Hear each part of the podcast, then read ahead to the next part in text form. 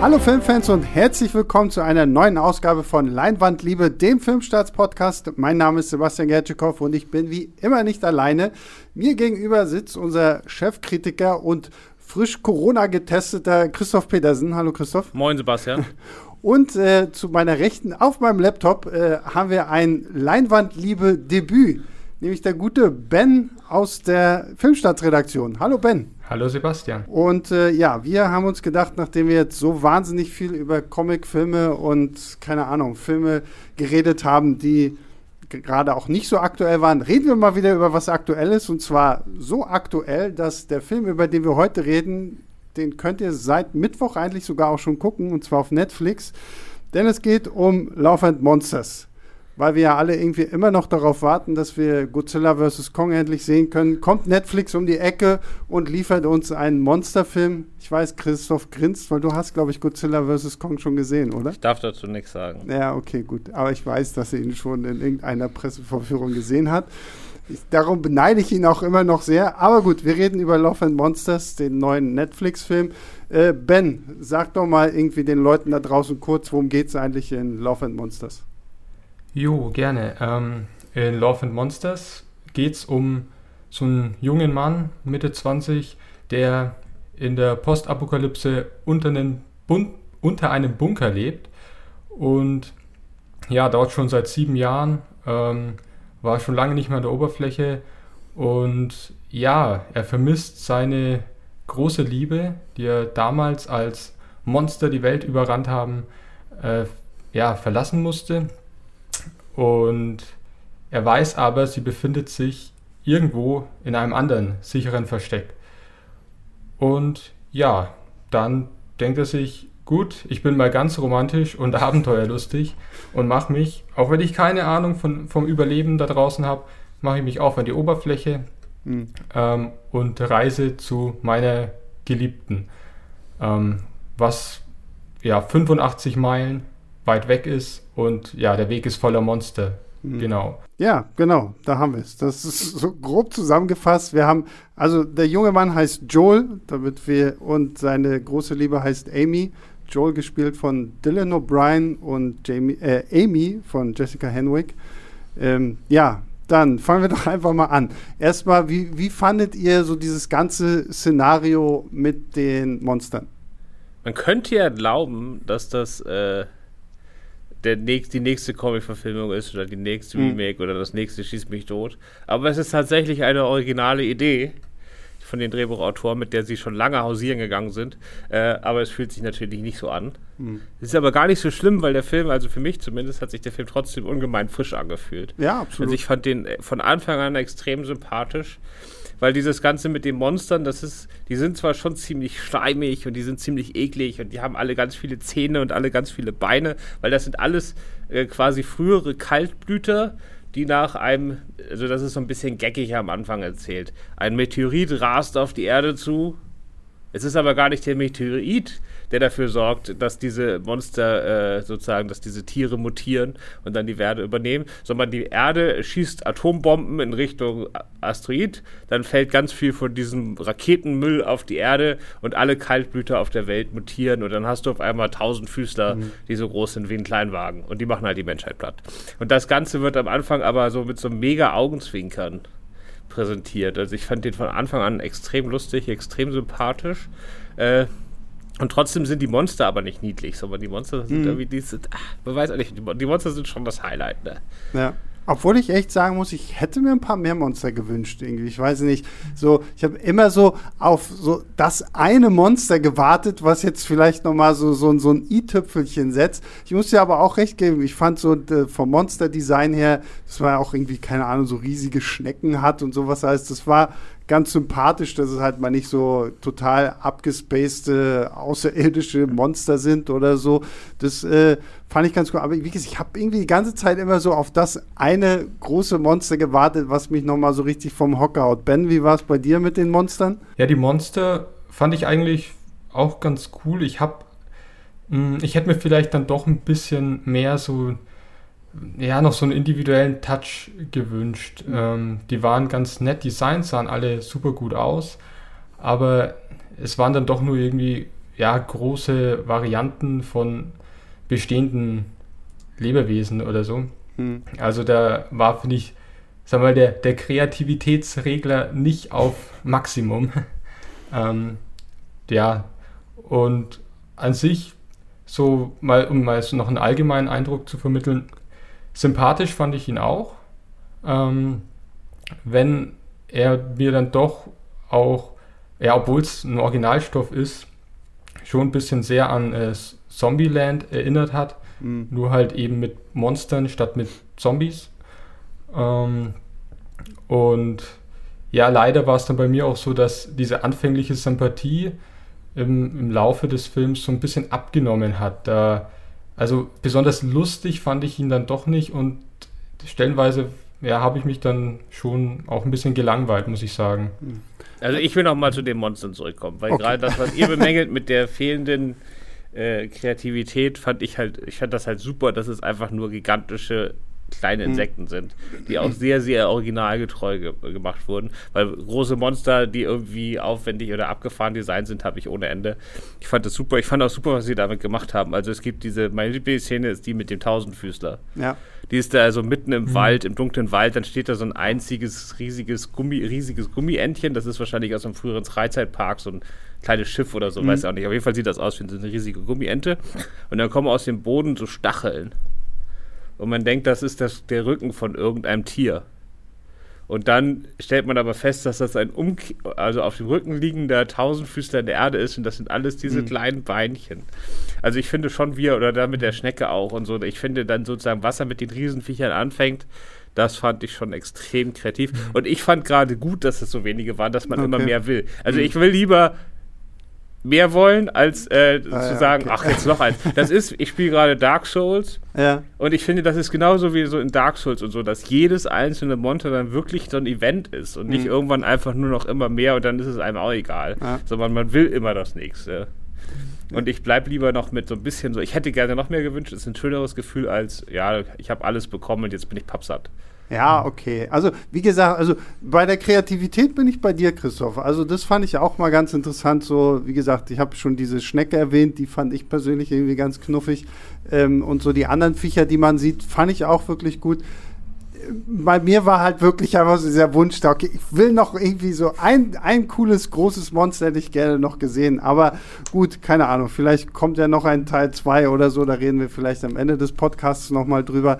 Ähm, ich will aber nochmal was auf was eingehen, was äh, Ben gesagt hat. Und das hat, ist mir auch sehr, sehr stark ins Auge gefallen, ähm, weil Ben hat so ein bisschen mit Zombieland verglichen von Ruben Fleischer, die äh, Action-Zombie-Komödie mit Jesse Eisenberg, Woody Harrelson, Emma Stone und Abigail Breslin.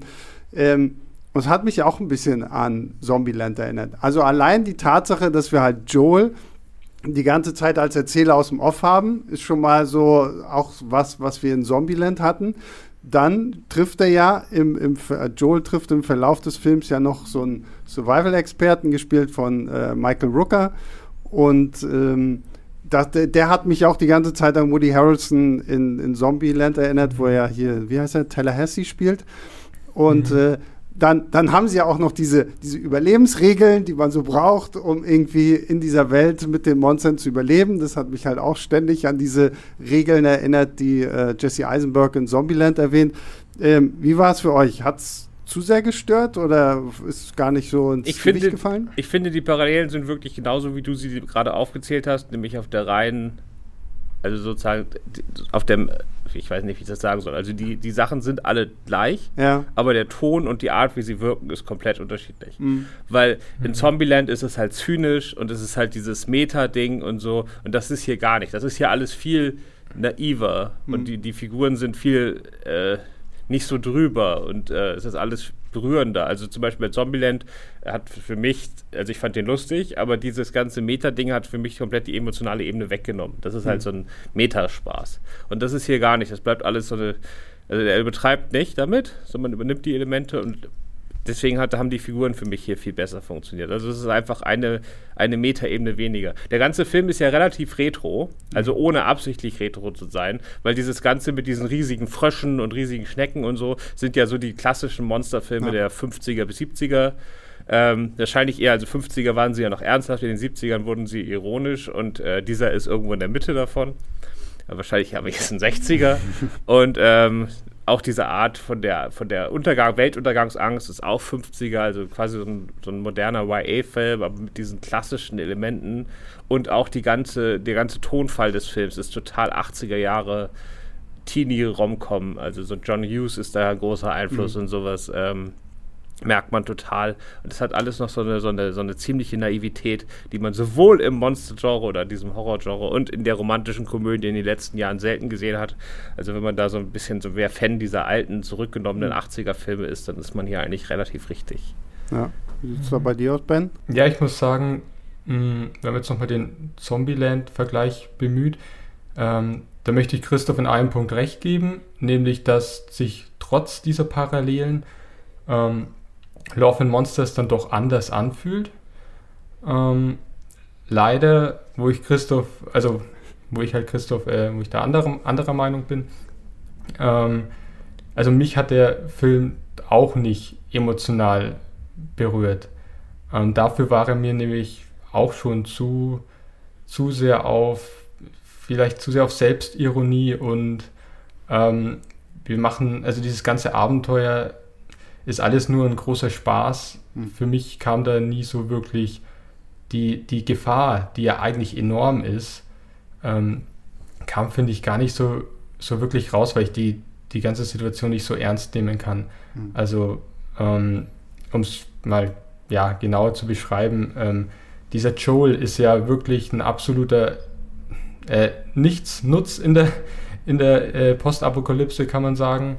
Ähm, der wird ja so etabliert in seinem Bunker als jemand, der eigentlich nur Ahnung hat vom Kochen und vom Zeichnen.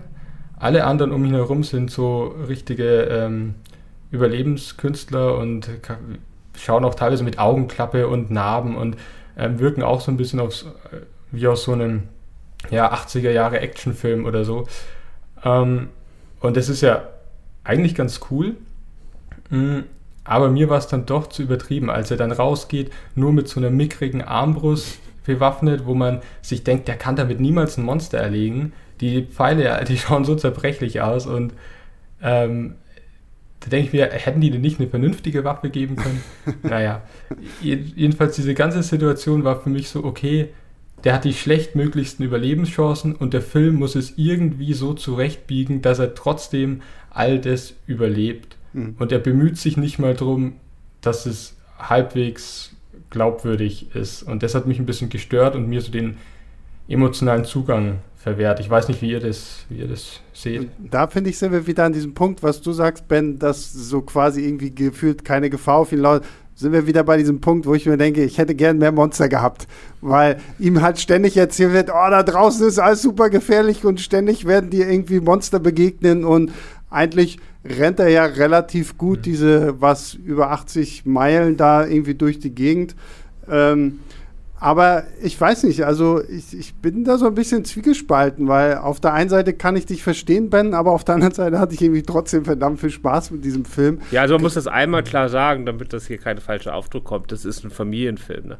Ja, ja. Also das ist, das ist von dem Tonfall her, also von, der, von dem Abenteuergrad her so Größenordnung Goonies und sowas. Mhm. Ne? Also wir reden jetzt hier nicht vom harten, erwachsenen Monsterfilm. Ja, ja. Aber ich gebe Ben auch recht, also die Gefahr spürt man nicht wirklich. Es ist halt, es bleibt, obwohl die Monster überraschend äh, deswegen mussten sie wahrscheinlich auch ein bisschen gegensteuern, weil die Monster sind zum Teil ja echt gruselig mhm. animiert. Also, diese, also an mhm. meinen Tausendfüßer lasse ich nichts kommen. Ja, ja, der, nee, könnte, der könnte der auch, in einem, der, der könnte in einem super. harten Horrorfilm mit genau, ja, genauso klar. animiert sein. Und dann, damit das aber natürlich irgendwie noch familientauglich, also familientauglich heißt ab 10, sag ich mal. Ja, ja. So, und äh, damit das noch bleibt, mussten sie natürlich im Tonfall ein bisschen gegensteuern, ne? Aber das fand ich gut, wie gesagt, und da muss ich echt, äh, finde ich, Dylan O'Brien loben, den den, ich, ich habe vorher nichts von ihm gesehen eigentlich. Also ich habe diese ganze Maze Runner-Reihe tatsächlich nie gesehen. Das muss ich irgendwann mal nachholen. Ähm, aber ich fand ihn eigentlich ganz sympathisch und irgendwie allein auch so durch sein, sein, sein amüsant, durch seine über, amüsanten Off-Kommentare und einfach so, wie er sich gibt, fand ich ihn immer ganz, äh, ganz cool, so wie er da durch die Gegend stapft. Und ich meine, komm, er findet dann am Ende noch diesen Hund namens Boy. Das ist sowieso schon mal beste Leben. Damit hat der, dieser Film sofort einen Pluspunkt bei mir weg. Ja, süßer Hund passt. Ähm, das hat ja auch so ein bisschen die Zusatzepisoden von The Walking Dead gerettet. Ähm, später findet er ja dann, trifft er ja dann noch auf Michael Rooker und äh, der ist ja auch unterwegs mit einem jungen Mädchen namens Minnow, gespielt von Ariana Greenblatt, die ich übrigens auch großartig fand. Also die, die kleine, ich weiß nicht, wie alt war die? Sechs, sieben oder so? Ich glaube, einen Tacken älter. Acht. Die Und- rockt auch. acht. Also wir müssen nur mal kurz sagen, wer das ist, damit die Leute das wissen. Michael Walker ist wer aus Guardians of the Galaxy? Äh, Yondu, Yondu. natürlich. Yondu oder für alle Walking Dead-Fans Merle Dixon, der genau, Bruder von und diese, Dixon. diese Ariana Greenblatt, die so eine, diese kleine Überlebenskünstlerin Ja. da spielt, die ist quasi gerade der Kinderstar in Hollywood. Also Ah, die echt? rockt Okay. da alles Krass. weg. Die war auch die junge Gomorra, weiß ich nicht. Auf jeden Fall hat sie in Ah, Avengers okay. 4 mitgespielt. Ah. Und die ist gerade so go-to, du merkst es auch sofort. Also das ist, das ist nicht wirklich natürlich. Also man merkt schon, dass Ja. sie das, dass sie dahin trainiert ist, aber die rockt das weg Ich wollte gerade sagen, die fand ich super. Also da habe ich echt gedacht, so krass, sehr, sehr cool. Echt gerne irgendwie mehr von der, weil ich finde, die hat gut gepasst, wenn sie dann auch Joel zeigt, wie er überhaupt mit seiner kleinen, mickrigen Armbrust umgehen soll und so. Also sie hatten, finde ich, eine sehr, sehr schöne Dynamik zu dritt auch einfach so. Michael Rooker als dieser, ja, ich kenne mich mit allem bestens aus und sie, die auch die ganze Zeit immer so frei Schnauze, ja, ach, du musst schon ein bisschen mehr hier machen, sonst überlebst du das nicht und so. Und er steht immer wie so ein, äh, so ein nasser Hund daneben und denkt sich so, ja, okay, okay, ich lasse mir hier gerade irgendwie von einem kleinen Mädchen was erzählen, wie ich überleben soll. Das fand ich super. Ich muss auch wirklich sagen, dass, dass ich das richtig schade fand, als sich dann die Wege von denen wieder getrennt haben. Ähm, das, ja, da, da war's, mir ging es wie dir. Ich, ich war voll begeistert von dieser Dynamik von denen. Ähm, also als die gemeinsam unterwegs waren, das war für mich, glaube ich, so die, die beste Phase des Films. Und ja, ich weiß jetzt nicht, inwieweit wir dann schon äh, in Spoiler-Territorien geraten, wenn ich da jetzt großartig was weiter erzähle. Ähm, aber ich hätte auf jeden Fall mehr von mir mehr von denen gewünscht. Ja, ich finde auch der Trailer suggeriert es ja so ein bisschen, dass man sehr viel mehr von denen bekommt und äh, am Ende ist es gar nicht so viel und es geht dann halt doch irgendwie erstmal nur so mit Joel weiter. Da gebe ich dir auch recht, Ben, dass das hätte man ausbauen können. Wie gesagt, ich glaube ja auch immer noch, dass, weiß nicht, wenn dieser Film erfolgreich wird, dass da vielleicht ein Teil 2 noch irgendwie kommen könnte. Ich glaube, da hat, also man sieht ja momentan, also wir können das kurz erzählen. Äh, der Film ist ja von Paramount und Paramount verscherbelt gerade eine Menge seiner Filme an Netflix. Ah, okay. Äh, in diesem Fall haben sie es gemacht wie bei äh, SpongeBob, dass sie die Amerika-Rechte behalten haben und nur die weltweiten Rechte verscherbelt haben. Also in Deutschland kommt er jetzt halt direkt bei Netflix. Mhm. Und in Amerika haben sie ihn kurzzeitig letztes Jahr, ich glaube in dieser Phase, weißt du, nach der ersten Kinoöffnung, Hm. äh, rausgebracht und da hat er nur eine Million eingespielt. Ah, okay. So, also das war aber wirklich, der hatte da auch keine Chance.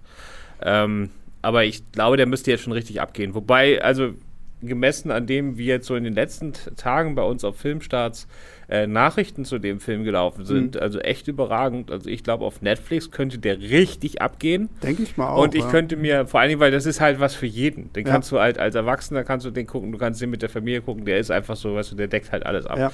So Fantasy läuft auf Netflix irgendwie auch immer. Und deswegen kann ich mir vorstellen, dass die den dann irgendwie selbst bestellen. Ja. Das könnte ich mir vorstellen. Jetzt ist er auch noch so, der ist nicht so lange liegen geblieben, ähm, dass man sagt, der ist eigentlich schon beim Start so, da, bis man da die Schauspieler wieder zusammenbekommt, die sind jetzt alle zehn Jahre älter. Nee, das ist noch so in dem Bereich, wo man sagen kann, könnte, wenn, wenn man sich jetzt demnächst entscheidet, ginge das noch.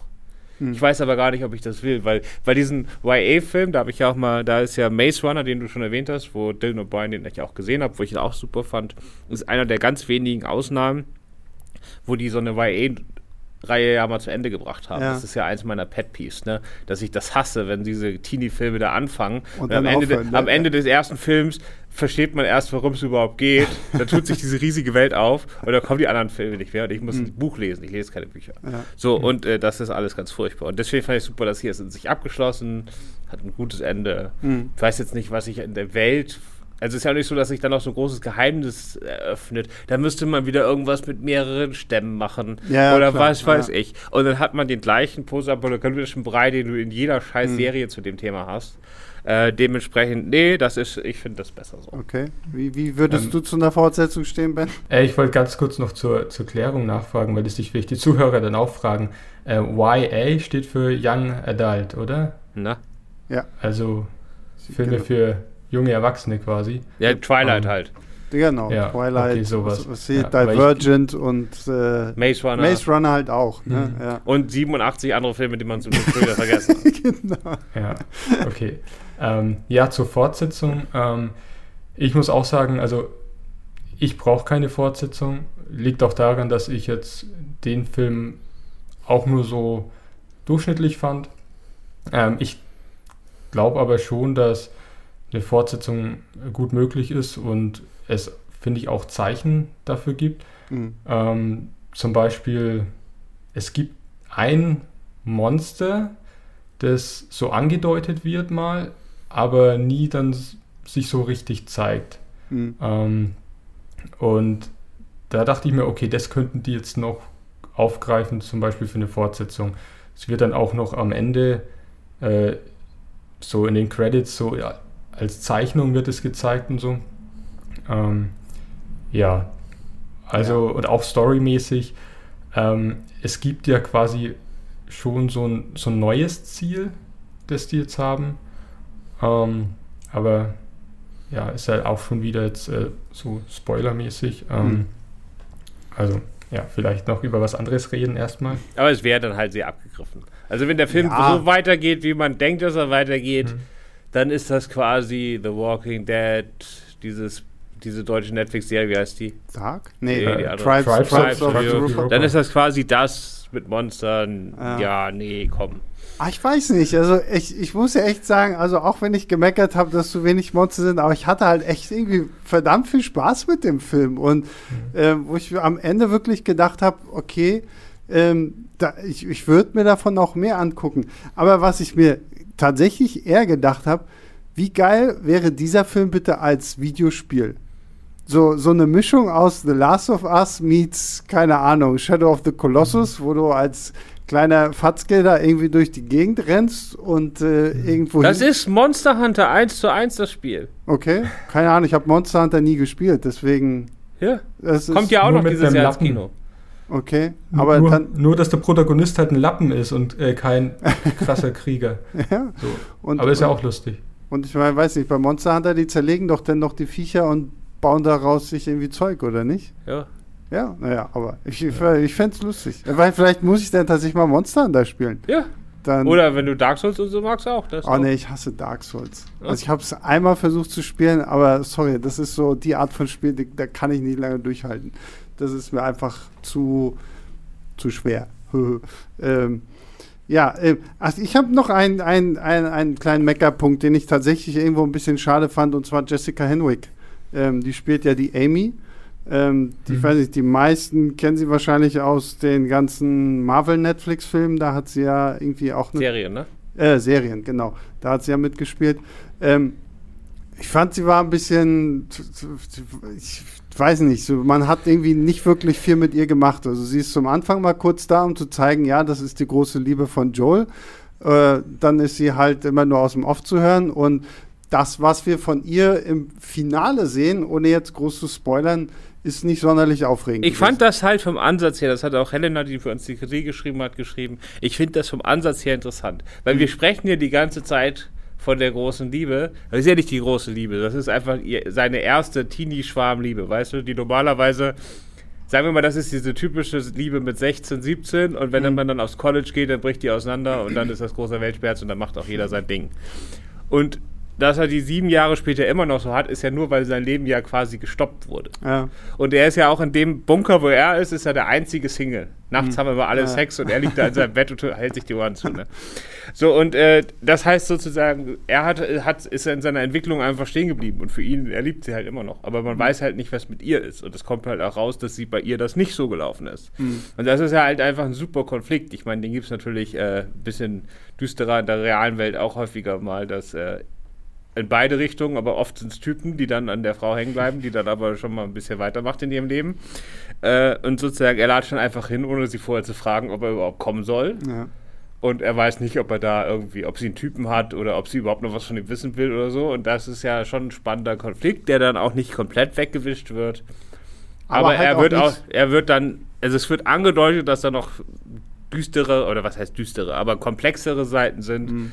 Äh, das ist erstmal gut, dass er es überhaupt anerkennt und dass er das macht und dann wird es doch zur Seite gewischt. Hm, ja. Ben, wie fandst du das? Da kann ich mich eigentlich nur äh, Christoph anschließen. Ähm, diesen Konflikt fand ich auch, es war ganz nett, aber ja, letzten Endes, man hat es, finde ich, schon ein bisschen kommen sehen, dass ähm, das sich vielleicht nicht so, dass die Beziehung jetzt vielleicht nicht wieder so aufflammt, wie es, ähm, wie es der Dylan O'Brien, der, äh, genau, Joel heißt er ja, ähm, wie er sich das so ausmalt in seiner Fantasie, die halt wirklich noch vor irgendwie vor sieben Jahren stehen geblieben ist. Ähm, ja, zu Jessica Henwick selbst ähm, war auch so, naja, sie ist halt da. Ist mir jetzt nicht besonders positiv oder negativ aufgefallen. Ähm, was ich ganz interessant finde, ist, dass ich gelesen habe, ähm, dass sie ja durch diese äh, Marvel-Serien ähm, so kampfmäßig ähm, total erprobt ist Hm. und sie jetzt für Love and Monsters mussten sie ihr beibringen, schlechter und amateurhafter zu kämpfen. und und das, das finde ich so einen kleinen äh, netten. Äh, Wobei ich sagen muss, ich habe das auch vorher gelesen, steht Ja. auch in unserer Mhm. Kritik. Aber dann, als ich das gesehen habe, am Schluss, die ist da schon ziemlich badass Ich drauf. wollte gerade sagen, ja eben. Also ich fand sie jetzt auch nicht äh, schlechter. Und, Ja, ähm, und ich, ich finde halt auch so, ich meine, gut, sie hatte halt sieben Jahre lang Zeit, in der sie ja irgendwie auch was gelernt haben konnte. Ne? Ich meine, wenn wir Michael Rookers äh, Typi da sehen mit seinem Samurai-Schwert, wie er da durch die Gegend rennt, so. Und wie gesagt, die, wir haben ja auch die kleine Minnow, die was mit acht Jahren da schon irgendwie der krasseste Badass ist. So, warum also nicht Jessica Henwick? Ne? Nee, ist ja auch völlig, passt ja auch dann. Ja. da. die eine Szene hat mich sehr an Wonder Woman erinnert, äh, von ihr. Welche? Wo sie irgendwie so ein Blech nimmt und damit so, äh, ja. Schüsse, Schüsse abwehrt. So. Stimmt, das Ähm, ist so ein bisschen wie dieser Graben, diese Grabenszene aus Ja, Wonder Woman. naja, gut. Aber ein bisschen, ja. Muss ja auch mal sein. Am Schluss dreht der Film schon komplett ab. Ja. Und dann ist auch Dylan äh, O'Brien auf einmal sehr gut im Kämpfen nach sieben Tagen. Ja, na gut. Ich meine, er kriegt ja auch so eine kleine Trainingsmontage, wie man irgendwie das Ich mit- war auch eine Trainingsmontage in meinem Leben, weißt du? Ich habe wieder angefangen mit mehr Sport Ja, und na, am ersten Tag konnte ich drei Liegestützen und am siebten Tag konnte ich fünf, ja. ja. Aber ich habe nicht am ersten Tag drei Liegestützen gemacht und am siebten riesige Monster verprügelt. So hat das leider nicht funktioniert. Ich brauche einfach auch eine Trainingsmontage in meinem Leben. Du brauchst eine Trainingsmontage, du brauchst dazu einen coolen äh, 80er-Jahre-Song, wie, wie bei den ganzen Rocky-Filmen.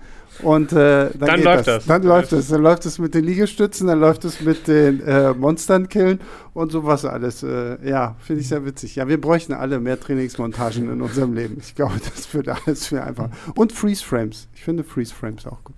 Oder man braucht einfach mal Monster.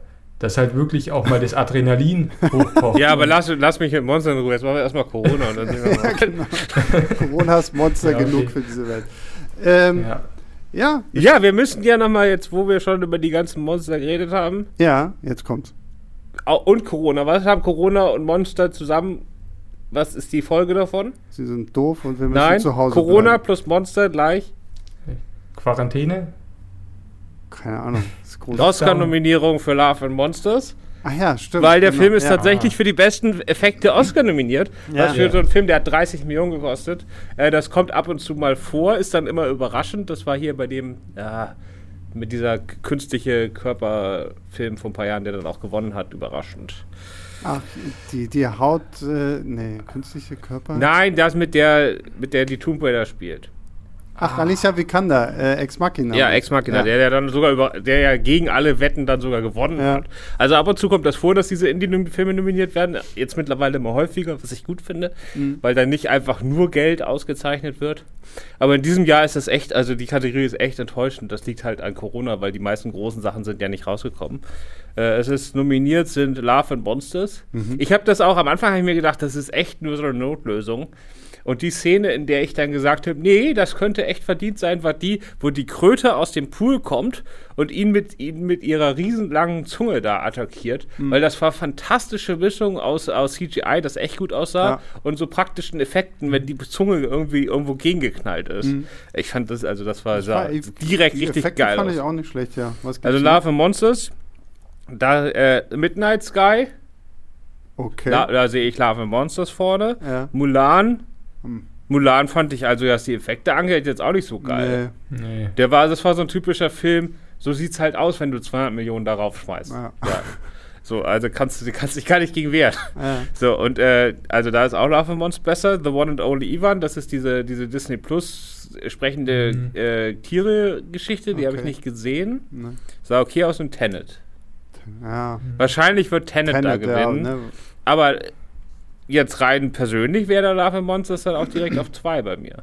Ja, wäre bei mir auch. Also, ich weiß nicht, Mulan ist jetzt auch so, ist halt nett, aber ich muss auch sagen, also die Monster, so wie gesagt, wir haben ja schon drüber geredet, vom Design her, das war schon echt cool und hat sich auch irgendwie natürlich in den Film ein, eingebettet. Also, ich gehe auch nochmal zu dem von Christoph schon sehr gehypten Tausendfüßler dahin das sah halt wirklich fantastisch aus. Und auch so diese ganzen, diese Würmer, die Kröte und keine Ahnung was. Also, ja, ich meine, ich würde es dem Film gönnen, wenn, wenn er am Ende sagen kann, ja, wir haben einen Oscar bekommen für die besten Effekte. Warum nicht? Ne?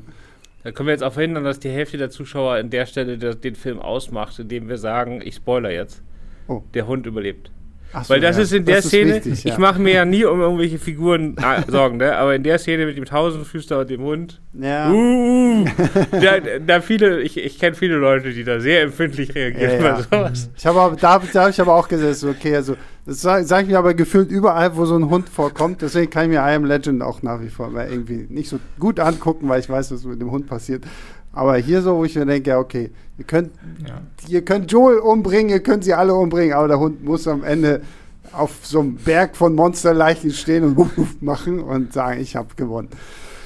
Äh, ja, gut, dann würde ich sagen, machen wir noch ein kurzes Fazit. Äh, ben, weil das heute hier dein äh, Leinwandliebe-Debüt war, darfst du dein Fazit und deine Wertung für Love and Monsters als erste abgeben. Okay, ähm, ja, für mich äh, ein sympathisches, munteres äh, Endzeitabenteuer mit ja, schönen Monstern, die für mich nicht ganz äh, so kreativ waren. Ähm, und ein Film, der dann auch, finde ich, in der zweiten Hälfte leider sich dann etwas gezogen hat, mhm. ähm, wo ich dann das Interesse verloren habe. Also für mich ist es ein durchschnittlicher Film, der bekommt zweieinhalb von fünf Sternen.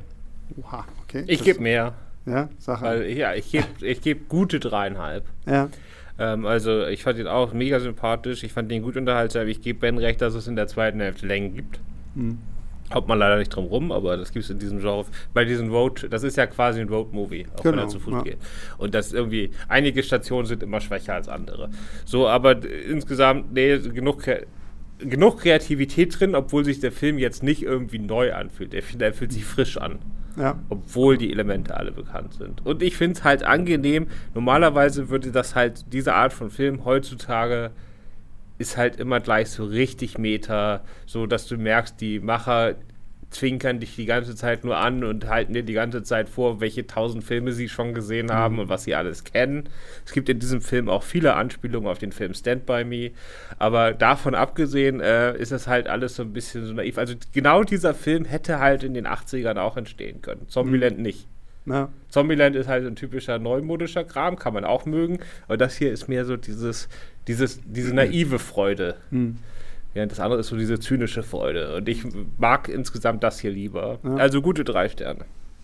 Drei jetzt? Vorhin hast dreieinhalb habe ich gesagt. Gute drei, dreieinhalb. Jetzt hast du drei gesagt. Äh, ja. ja. ich bin da auch voll bei dir. Und ich glaube, das ist ja auch die Filmstaatswertung insgesamt, dreieinhalb Sterne. Ja. Ähm, bin ich auch dabei. Übrigens auch ein Debüt.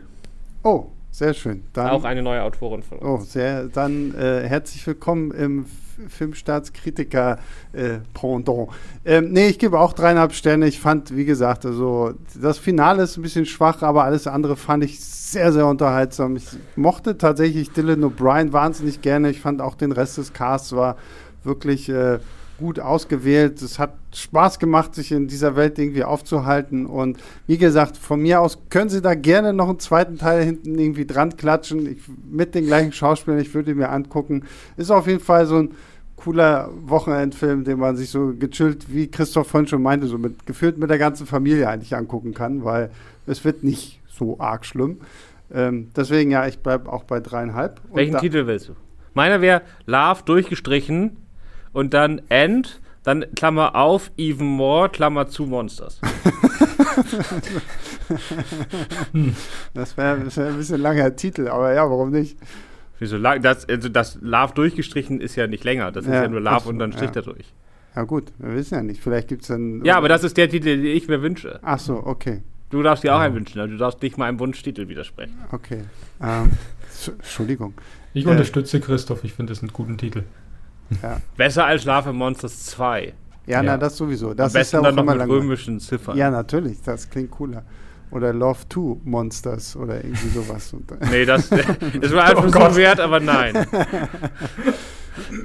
keine Ahnung, mir fällt auf die Schnelle kein, ich finde deinen auch nicht schlecht. Dankeschön. Aber okay, gut. Damit haben wir mal einen etwas kürzeren Podcast gehabt, aber kann ja auch mal sein. Dann habt ihr mehr Zeit, um andere Filme zu gucken oder um jetzt Love and Monsters zu gucken. Äh, ich bedanke mich an allererster Stelle bei Ben, dass du heute mal hier warst. Gerne äh, öfter mal vorbeikommen. Jo, danke, dass ich hier sein durfte. Äh, Hat Spaß gemacht. Danke. Äh, Christoph, schön, dass du wieder hier warst und äh, dir hier gemeinsam mit mir noch mit, mit Corona getestet. Hier schön. Ja, irgendwie- das war, das war heute tatsächlich mein erster. Ich war auch ein bisschen aufgeregt, aber ich habe festgestellt, also dieses, ich habe sozusagen nicht sowas, das haben ja auch manche, dass die so in der Nase, wenn du so ein Stäbchen in die Nase rammst, Mhm. dass dann so, dass, dass die das nicht abkönnen. Das habe Ja. ich gar nicht. Aber ich habe festgestellt, dass ich in der Nase mega kitzlig bin. Ich bin eigentlich überhaupt nicht kitzlig, aber in der Nase bin ich mega kitzlig. Okay, wenn du das nächste Mal herkommst und hier im Büro so einen Selbsttest machst, möchte ich bitte dabei sein und Ja. sehen, wie Christoph sich halb schlapp lacht, weil er sich irgendwie. Ja, ja. Sehr gut, sehr gut. Okay, und unser Dank gilt, gilt natürlich allen da draußen, die uns jede Woche fleißig zuhören, die uns äh, äh, abonniert haben, die uns auf Apple Pod, auf der Apple Podcast App äh, bewerten, Reviews schreiben, keine Ahnung was. Das freut uns natürlich immer wahnsinnig sehr.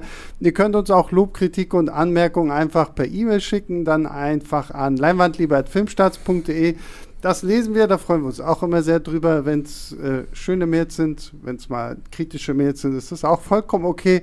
Ähm, deswegen schreibt uns an leinwandlieber.filmstarts.de und ja, wir hören uns nächste Woche wieder. Bis dahin, bleibt gesund, guckt ganz viele Filme. Ciao, ciao.